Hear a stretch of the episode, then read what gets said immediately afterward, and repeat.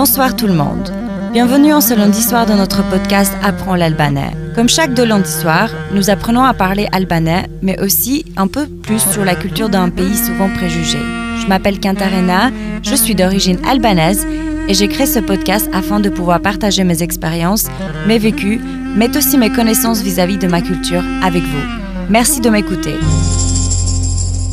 Les prépositions sont une partie importante de chaque langue. En albanais, elles sont indispensables pour relier les mots afin de construire de nouvelles structures grammaticales. Quelles sont les prépositions les plus importantes dans la langue albanaise? Avant. Para. Après. Passe. Avec. Mais. Et. Dhe. Sous. Non. Mais. Por. A. Tek. Don. Ne. Pour. Por. Recommençons depuis le début. Para. Pour dire avant. Passe pour dire après, mais pour dire avec, the pour dire et, non pour dire sous, por pour dire mais, a pour dire tech, ne pour dire don et per pour dire pour. Dans cette deuxième partie, nous allons parler de ce qui se cache derrière la notion de canon en Albanie. Le canon, c'est un ensemble des lois et des règles héritées de façon verbale d'une génération à l'autre.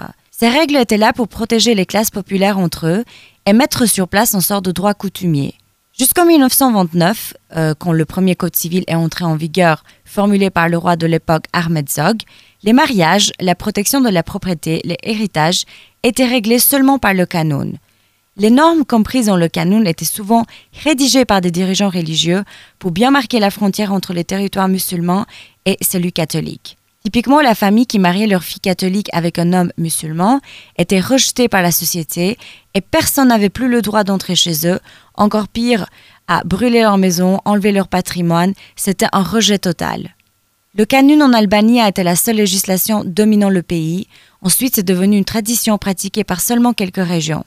Suite à mes recherches sur le contenu du canon sur le mariage, l'article 31 y dit La fille n'a jamais le droit de choisir ou intervenir au choix de son conjoint. Le droit appartient seulement à ses parents ou frères et cousins. De l'autre côté, le garçon n'avait non plus le droit de choisir sa conjointe si ses parents étaient toujours en vie. Par contre, si ses parents étaient morts, il avait le droit de choisir. La partie la plus difficile à digérer dans cette coutume, c'est qu'en cas de meurtre entre familles, la vengeance s'installe. Selon le canon, si l'homme d'une famille est tué par un homme d'une autre famille, alors le deuxième homme de la famille est tué par la famille de la victime. Pour se protéger, souvent la famille est obligée de s'enfermer chez elle, parce que selon le canon, personne n'a le droit de venir tuer à l'intérieur de la maison ou de tuer les femmes de la famille.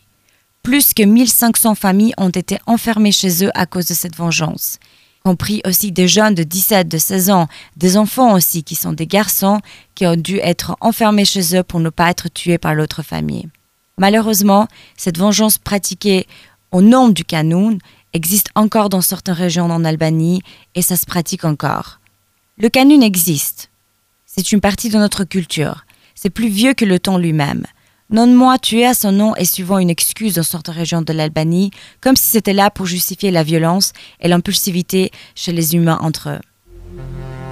Merci de m'avoir écouté. J'espère que ça vous a plu. Moi, ça m'a, beaucoup intéressé de faire des recherches, en tout cas, pour euh, cette partie de notre culture en Albanie. Une partie très, très importante. Souvent triste, mais c'est quand même important d'avoir des connaissances sur ça. Je vous remercie de m'avoir écouté et euh, je vous retrouve. D'ici lundi prochain avec un autre sujet et avec une autre partie de la grammatique albanaise. Vous êtes euh, nombreux et nombreuses à continuer à m'écouter euh, sur toutes les plateformes en ligne de ce podcast, à me suivre sur Instagram aussi, sur Facebook aussi et je suis très très heureuse. Je vous souhaite une excellente soirée et à bientôt. Miru Pavshim